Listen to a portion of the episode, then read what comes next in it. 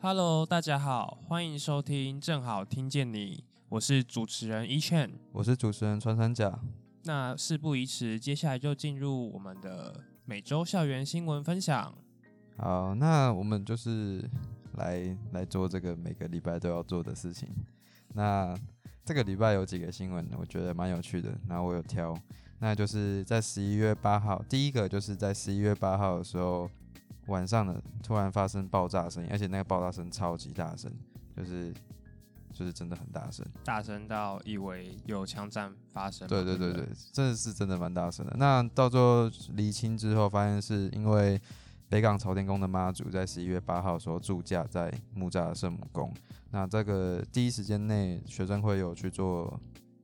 调查，还有厘清，然后也有发文在脸书的粉砖跟 IG 现实上面。所以大家如果以后遇到什么就是突发的问题，然后觉得很紧张的话，其实也可以看看学生会这边有没有发文或者是一些动态之类的，都可以再多关注一下。没有发文，其实也可以私讯问我们。对啊，对啊因为通常就是学生会的粉砖账号都有很多人在看，，Yep，就是对了，后台讯息有很多人。都是及时的。嗯，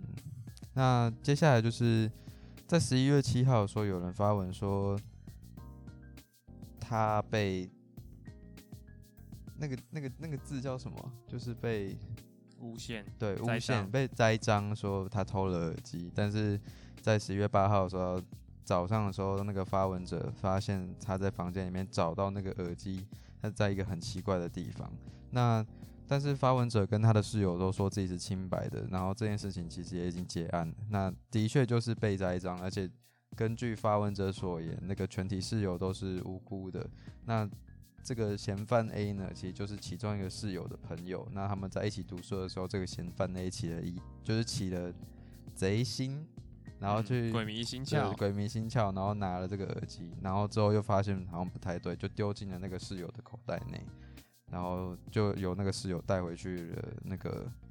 宿舍里面，所以才所以才会定位到他们房间里面去。哦，对，我觉得就是大家住宿真的要注意一下，就是可能公自自己的私人物品或是嗯自己买的东西。好像不管在哪里都要注意一下自己的私人物品，对，不管在图书馆还是哪里。嗯，像之前那个宿舍不是也有发生过自己买牛奶，哦，然后被被人发喝被现偷偷喝他就愤而把自己的体液混进去他的牛奶里面，然后之后对对之后还发文说，哈哈，我就知道你这个偷奶贼会再喝我的牛奶，哈哈。对对对，我其实我加了什么什么什么进去，对这个是什么什么什么，夸张的，这个很大家经典的，自己这个去爬一是下交流版就会看到了。对啊，是是二零一四吗？我记得是一很久了，是我有一段们还没有入学之前，对对对对对对，然后嗯就是体液牛奶之后又变成那个白色喷水池，哦哦，对啊对啊这边不知道加什么东西在喷水池里面。好，那嗯接下来就是我们要稍微提醒一下各位第二十三届的学生议员选举。那在十一月四号的时候有一个证件发表会，那选委会的脸书粉砖那边有新上新上线一支影片，就是未出席发表会的候选人的各个人的证件影片。那直播记录都留在选委会的脸书粉砖上面。那在其中读书之余，大家也不要忘记重要的投票日。那重要投这个投票日就是一月十一月二十二号到十一月二十六号。那想要看完整版的选举公报跟影片连接的，也可以去找找看选委会的粉砖。对，大概是这样。我觉得这个蛮重要的啦。嗯，权益部的次长何杰恩也有整理一份现任学生代表的证件大总集，然后有贴在他自己个人的脸书上。我们会把这个贴文的连接放在本集 podcast 的概要栏里面，有兴趣的同学可以去看一下现任的学生代表有谁关注的议题是跟你比较相近，然后你可以去找那个学代讨论，或者是关注一下那个学代有没有在这个议题上面做出一些推进贡献。就是学生自治是蛮值得大家注意的一个领域了。好，那我等下看一下有没有宿代在关心那个宿舍冰箱的问题。不是最近比较重要的是热水器吧？哦，你说我的热水器吗？对啊，我这住宿舍住到快发疯。好，那就是本周新闻大概就是到这边结束。分享完本周的校园新闻之后，进入我们的访问环节。本周的来宾是。学生会会长和转型正义小组组长，我们请他们做自我介绍。Hello，我是正大学生会第二十二届会长陈思雨，来自法律系。我是本届新创的转型正义小组的组长林可真，然后我也是法律系的同学。嗨，大家好。好的，那可真、思雨能否简单说明一下转型正义是什么呢？那这个就由我来为大家介绍一下什么是转型正义。转型正义就是从独裁专制的时代走向民主、呃自由民主社会的时代，这个过渡的过程中，我们要对过去的不公义予以检视以及矫正。那转型正义的工程就包括说，呃还原历史真相，然后处理威权的象征，平复司法的不法，以及重建社会信任。好的，请问可真，就是你觉得转型正义跟正大之间有什么关系？为什么会在今年创立这个小组？转型正义跟正大的关系，我们的想法是这样：就转型正义其实是整个社会都必须去面对的一个问题，正大它也是作为社会的一环，所以它是也要一起去面对这个问题。那它跟正大最大的关联性，就是正大在校内中其实有很多以嗯，历史人物为命名的建筑物，那像这样的建筑物，其实它命名的原因，还有为什么这样命名，它是有一些背后历史因素的考量，这个会是我们想要去挖掘，然后想要去论述的。那再来就是正大，可能有些人知道，我们就会被称作是党校。那虽然大家都会说，哦，正大是一所党校，可是对于正大为什么被称为党校的这个原因，可能不了解，或是说只知道叫党校。知道这跟中国国民党关系密不可分，可是它的历史脉络是什么？这些事情都不是很清楚。那在这样的状况下，我们希望可以借由说去论述这些事情，让大家更了解政治大学被称为党校的原因，以及它过去的历史跟中国国民党历史关系。然后这些故事，希望可以让大家知道。那再来就是我们的永永久名誉校长，就是蒋中正先生。那大家可能也会在后山的呃停车那附近看到有蒋中正先生的铜像。那为什么会以他当做永久名誉校长呢？我们学校充满了这种让人觉得好像有一点奇怪、好像有点匪夷所思的一些状况、一些名字，然后还有一些。好像跟着整个过去威权体制盘根错节的一些脉络在，那希望就是可以去梳理这些事情，然后让正大的学生可以知道什么是为什么正大会变成现在这个样子。这个样子是我们想看到的吗？以及这个整个的脉络是怎么一回事？那进一步请大家去反思转型正义这个问题，以及去思考说这些东西是不是要去改变它，或是如果要把它留下来，我们应该用什么方式去记忆它，什么方式去了解它，去推广它？这样。嗯，好，那谢谢可真的分享。可真可以简单介绍一下转型正义小组平时的业务吗？我们平常的业务主要分为就是办活动，然后以及组内的读书会。那组内读书会，我们会阅读一些跟譬如说白色恐怖的相关的资料，然后或是政治暴力创伤的一些学术上面的研究，来培养我们组内对转型正义的一些基本的认识。然后，呃，如果是活动的话，本学期主要办的活动会是朝向以。一个软性啊，具艺术性，然后有互动性，带点微微的娱乐性的活动为主。那会选择办这些活动，是因为过去的转型正义的相关活动都是。一个知识门槛比较高，然后学术性成分比较高的活动，那会参加的人人数就会受限。譬如说，他就原本很了解了，然后他才会过来参加，我们的受众就会极为狭小，可能就限缩在，譬如说，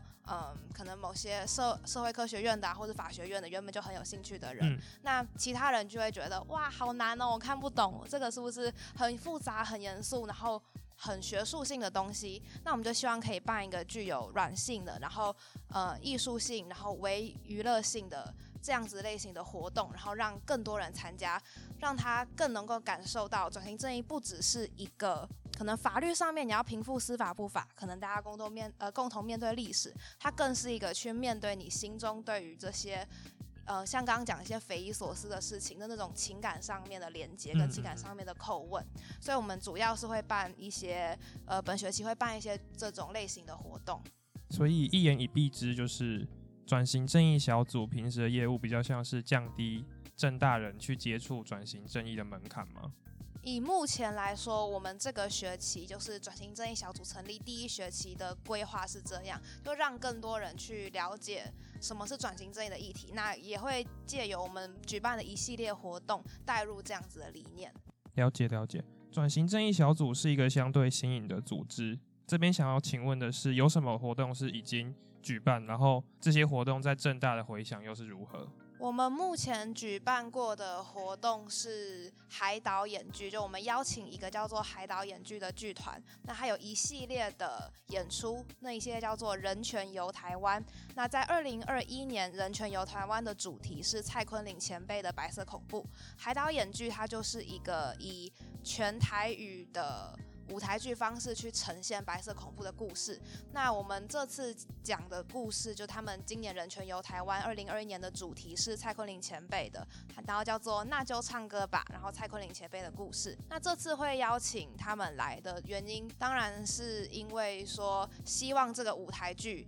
的方式去呈现它，作为我们转型正义小组初出茅庐的一个初舞台，可以让大家了解到这个议题。然后，就算你是对转型正义没兴趣，可是你可能看到说，哎，他是在舞台，呃，他是舞台剧，然后是在正大的剧场，可能进来正大四年总要去一次剧场吧？你觉得有这种想法，或是你可能是。嗯，对艺术有兴趣的，对台语有兴趣的，所以这个活动它触及到的面向是非常广的。那再来第二个原因，是因为蔡坤林前辈是呃正大艺术系的教授，蔡元龙教授的父亲。那我们就是呃。非常荣幸地邀请到蔡坤林前辈跟蔡延龙教授两位来到正大，就是在我们那个舞台剧结束之后，请他们跟大家做简单的分享，真的是非常荣幸邀请到他们。所以这算是我们的嗯第一个活动，然后也是我个人就我认为说可以把这个活动办起来作为第一个活动，是一件非常值得骄傲也非常高兴的事，真的很谢谢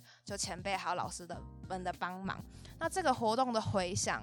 嗯，因为我们小组其实是刚创立的新小组，那我们也目前还没有粉砖，那粉砖很快就会上线喽。那我目前还没有粉砖的状况下，然后又办第一个活动，老实说哦，而且又受到疫情影响嘛，那就是要美化做什么的。但是以回想来看，老实说是真的非常好，有超级无敌多学生就是会留言说谢谢你们办这类型的活动，或者说我一直对这个议题很有兴趣，可是却不得其门而入，然后很高兴，然后很感动，说愿意这样去办这个活动。所以我觉得回响是非常好。那也有呃校内的媒体来采访我们小组，跟采访那个教授、跟蔡坤林前辈，还有团长这样。那另外一个我觉得自己蛮受到鼓励的事情，是我们转型正义小组最重要的事情呢。学术当然是一回事，然后推广这些知识当然一回事。可是我个人认为最重要的事情是沟通，然后让大家去理解这件事。那原先会比较担心说转型正义是一个比较可能冷门，或是因为它是一个有一点伤口的，要你要去抚平伤口的。但是大多数的人是去害怕面对这个伤口，所以我们原本会担心说会不会愿意参与的人很少，但没有想到就是很多人愿意参与，而且嗯，大家的回馈也都非常非常不错。那这也给我们小组有更大的动力跟自信，在未来继续推广相关的活动，用相关的理念这样子。转型正义小组未来有什么活动规划吗？单就这学期而言，我们这学期预计在十二月的时候举办转型正义艺术月。那这个转型正义艺术月的名称叫做“未尽之梦”，未是未来的未，尽是尽然的尽，就未尽之梦。它的概念是，许多人在那个威权时代的人呢，可能他们。比如说，他们也是热舞社的成员，或是说他们是呃很喜欢念书的孩子，或是跟我们一样，呃有喜欢看书、喜欢看电影、喜欢唱歌，就在做非常日常、非常自己喜欢的事情。但是有一天，突然这件事情不能做了，或是说他做这件事情很日常，但是政府却告诉他说你是在煽动，你是意图颠覆国家，然后他就因此锒铛入狱，甚至就因此失去他的生命，被罗织罪名，像这样。所以他原本他的梦想。不一定是说多高尚的梦想啊，想要当世界伟人这种梦想，有可能只是他的一个很平凡的日常就这样子被打碎、被打断了。所以我们叫做未尽之梦，是想要讲说，原本一个很平顺的道路、很平凡的人生，他的一些日常的梦想就这样子没了。那为什么会没了？我们想要去拉近说，这些人跟我们过去威权时代的人，跟我们现在生活在自由民主时代的人，其实都是都是。白色恐怖历史就是人的历史，它不是一个书上的名词，它不是一个冷冰冰的事情，而是是我们每个人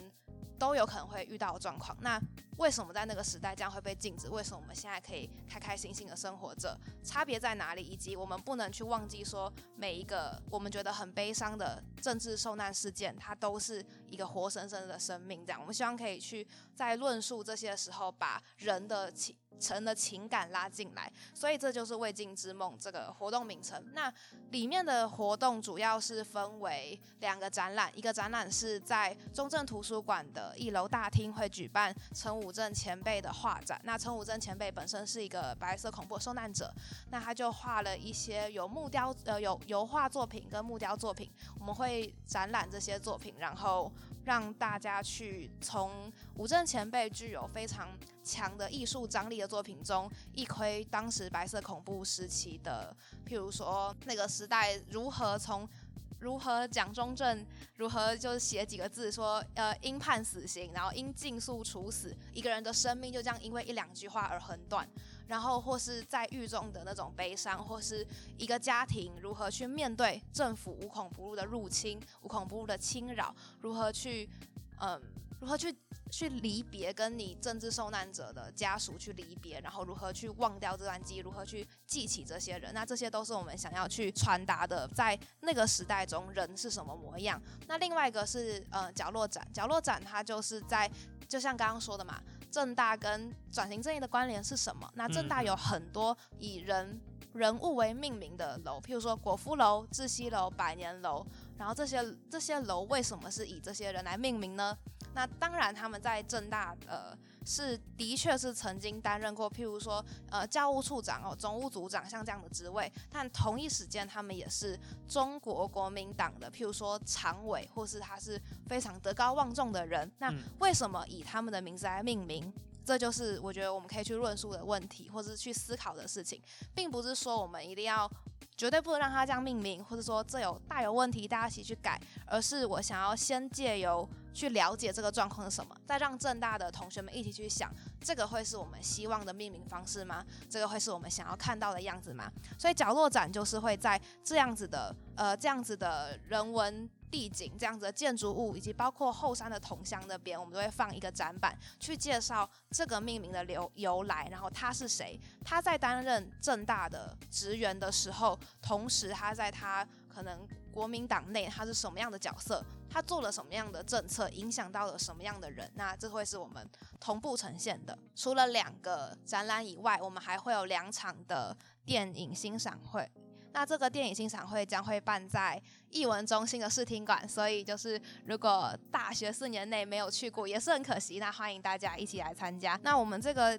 电影播放会挑国内的两部。呃，两部转型正义电影，分别是《超级大国民》跟《春天许金玉的故事》。那挑国内的电影，是因为台湾通常想到转型正义电影，都会讲到说，譬如说，呃，什么韩国的我只呃我只是一个计程车司机，或者说德国的电影，或是我们一直在往外看别人的转型正义的成功模板是什么样子，但是却缺乏去。回过头来看，目前有什么样，国内有什么样的进展，或者说，其实不是每个国家的这些状况都是可以互相接近、互相参照的。那就希望可以借由播国内自制的电影去看待我们国内这样子的问题，以及想要透过这种电影叙事的方式，让对电影有兴趣的呃同学们也可以参与。那这两部片的语坛人呢，也是校内对这方面很有研究的老师。那春天许金义的故事，我们是请到他的导演来语谈，所以这个电影也会。是我们要举办的。那以上就是转型正义艺术月会有的活动。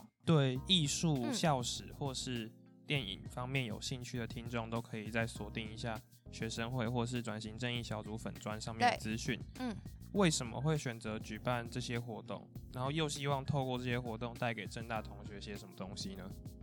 主要还是回到刚刚说的，这些活动都是以艺术为主，所以它可以触及更多层面、更多面向，让对于转型正义没有兴趣的，或是说觉得转型正义的门槛很高的学生，也可以共同参与。那尤其是，嗯。在中正图书馆办的展览，我我自己会觉得说那是个蛮意义不一样的，因为在中正图书馆办一个对于这个当时的一些暴行暴力的控诉，它是控诉，但它同时也是一个抚平伤口过程。我觉得这是这是都有的。那它会，我觉得意义非凡。然后，嗯。在，或者说我们校内的一些人文地景，然后我们放这些东西，其实是想要去提醒大家说，这个是什么样子的，这这这个问题在哪？因为你每天可能会说，哎，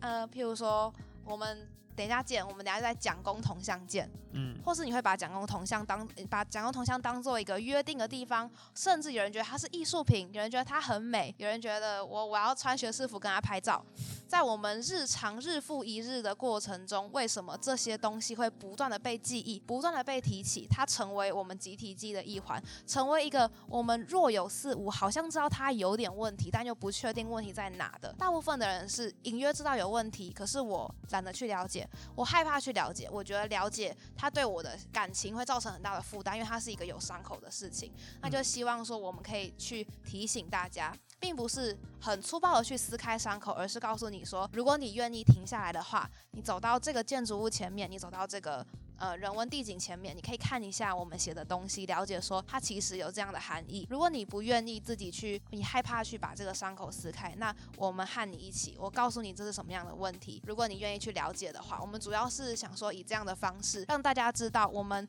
非常习以为常的校园的地景之中，也有一些隐藏在它背后的含义，以及为什么这些含义需要被重视。所以我们希望就是透过举办这样子的活动，然后让大家知道。这些命名的背后的故事是什么，以及为何重要？然后为跟正大学生的关联性是什么？那这不是一个要大家一定要去做某件事，一定要去推广，一定要去一定要去做转型正义的，为了这个目的而做的活动，而是一个想要让大家知道，先有知道这件事情，再让大家去思考该怎么做，决定如何面对，决定如何去论述，如何去。呃，传播他想法，这些都是后端的事情，是希望是正大学生可以自己去思考的。那在前端，我们负责的工作，主要就是把这些比较硬的、具有学术门槛、知识门槛的事情，把它降低它的门槛，然后转化，然后在一个不会去改变历史事实、不会过度诠释、不会太煽情的方式去转化它，让更多人去接触。那接下来事情就是看正大学生以及台湾社会，或是说我们。所有的人想要如何去面对？那这是我们选择举办这些活动的原因。那其实，嗯，我们举办这样的活动也是，就是像刚刚可真提到的，我们是会希望是以一个比较像是转译的方式，然后以深入浅出的方式，然后同时我们又不去尝试去简化或者是淡化这个议题的严肃性，然后告诉正大学生说，哎，其实这样子的议题是值得你关注的，或者说其实正大历史是值得你去进行一些反思的。对，那同时我们也会希望说，透过一些比较大家容易比呃，大家可以比较亲近的一些活动，然后去告诉社会说，其实开口谈论转型正义并不难，然后探讨日常生活中大家可能习以为常的一些景象或者是一些景观，其实也并不是一件难很困难的事情。然后也希望说，带给正大的学生一些新的观点和反思。对，那我们同时也会希望说，以正大学生会。这样子的身份去举办这样子的活动，或者甚至是说成立这样子一个小组，也是会希望告诉社会说，嗯，正大学生会支持人权，然后正大学生会支持历史上暴行的平反，然后我们也希望说以一个大学学生的身份，然后去关注、去了解，然后最后去进行一些改变。如果对转型正义相关的资讯有兴趣的话，就是持续锁定转型正义小组的粉专，还有学生会的粉丝专业。本周的访谈差不多就到这。我们谢谢可真和思雨的分享，谢谢大家，谢谢。接下来就是我们的主题是闲聊。那其实这一周是政治大学的期中周吧？对，这一周是期中周，其实应该是三个礼拜了。就是其中周就是第八周嘛，然后第七个周跟第九周其实都会有老师就是延后或者是提前，对。可是我觉得这一周应该是最多人就是集中在对对对对对这礼拜考，然后也是压力最大一周，所以不如就来谈谈其中这个主题。好啊好啊，那其中其实我我其实这个学期没什么感觉啊，就是大一的时候可能比较有感，因为大一的必修真的是比较重一点，比较多一点。大一又是刚进一个新环境。就是会看比较重，嗯，而且那时候大家有些人都会有一些就是目标嘛，比如说用转系或者是要双，或是什么卷，或者拼，对对对，或拼 GPA 之类的，那个那个其实都是一种压力啊，无形的。而且尤其是期中如果搞砸的话，你期末，而且尤其期末又比较难，所以如果你期中搞砸的话，可能期末就要 努力一下，所以那个压力就感觉比期末还要大。像我之前是期中考砸，然后我就期末就啊。算了，你什么都搞砸吧。你一开始选课就搞砸。我第一个学期上来之后十三学分，所以我的期中过得，期中期末是过得蛮蛮快乐的，对啊，到到现在也是过得蛮快乐的。你现在是故意选没有期中的课啊？没有，我没有，我没有，也没有故意，就是刚好都没有。对，就慢慢确定自己要读什么，所以就发现好像都没有什么期中。嗯嗯嗯。对，因为不是不是那种很需要考试的课。不过以我自身为例，传院。本身的其中 loading 也没有说很重，就是扣除大一，我现在大二，就是大一必修扣掉之后，其实没有什么传院的课是要考其中的，通常都是报告或者是教一些可能拍照或是影片之类的东西，反而会比较多，就是看算是投其所因材施教，不能说投其所。对啊，我觉得大学就是比高中的时候好了，高中的时候那真的就是一个集体的地狱。集体的填鸭，对啊？说到其中，其实应该大部分人都就是在听的，可能有些人知道，有人有些人不太不太不太了解，因为刚进来嘛，就是新生可能不太了解，就是正大期中周跟期末周的时候，其实那个交流版都会有很多啊，就是奇怪的发文，就是乱象。这这学期好像还好，这学期这学期 positive，这学期好像就是哦，就那个。就是刚刚新闻有提到那个嘛，就是烟火嘛，嗯，然后还有那个哦，那个牛奶是很久之前，但是我说的是这个学期，这学期就烟火，然后大家有吓到，阿根还有一篇是好像是情侣拍照吧，就有人帮情侣拍照，那张照片超漂亮的，我甚至把文案背起来了，真的假的？我可以背给你听，好，你背给我听啊，就是在这十度 C 的夜里，搂着三十六度的你，看着一百零五度 C 的烟火。烟火是一百零五度吗？我不知道，可能跟 烟火不是两千多度还是什么的吗？没有那么高吧？不知道，我们我们就凑文组啊。好好，对啊，我们就文组大学。没有，其实里面也有李祖生，我们等下就被指正了。其实我这个这个我其实蛮期待，现在我蛮期待期末的，蛮期待期末大乱斗，对吧？蛮期待期末大乱斗，因为其中太真的太平静了。我我在做。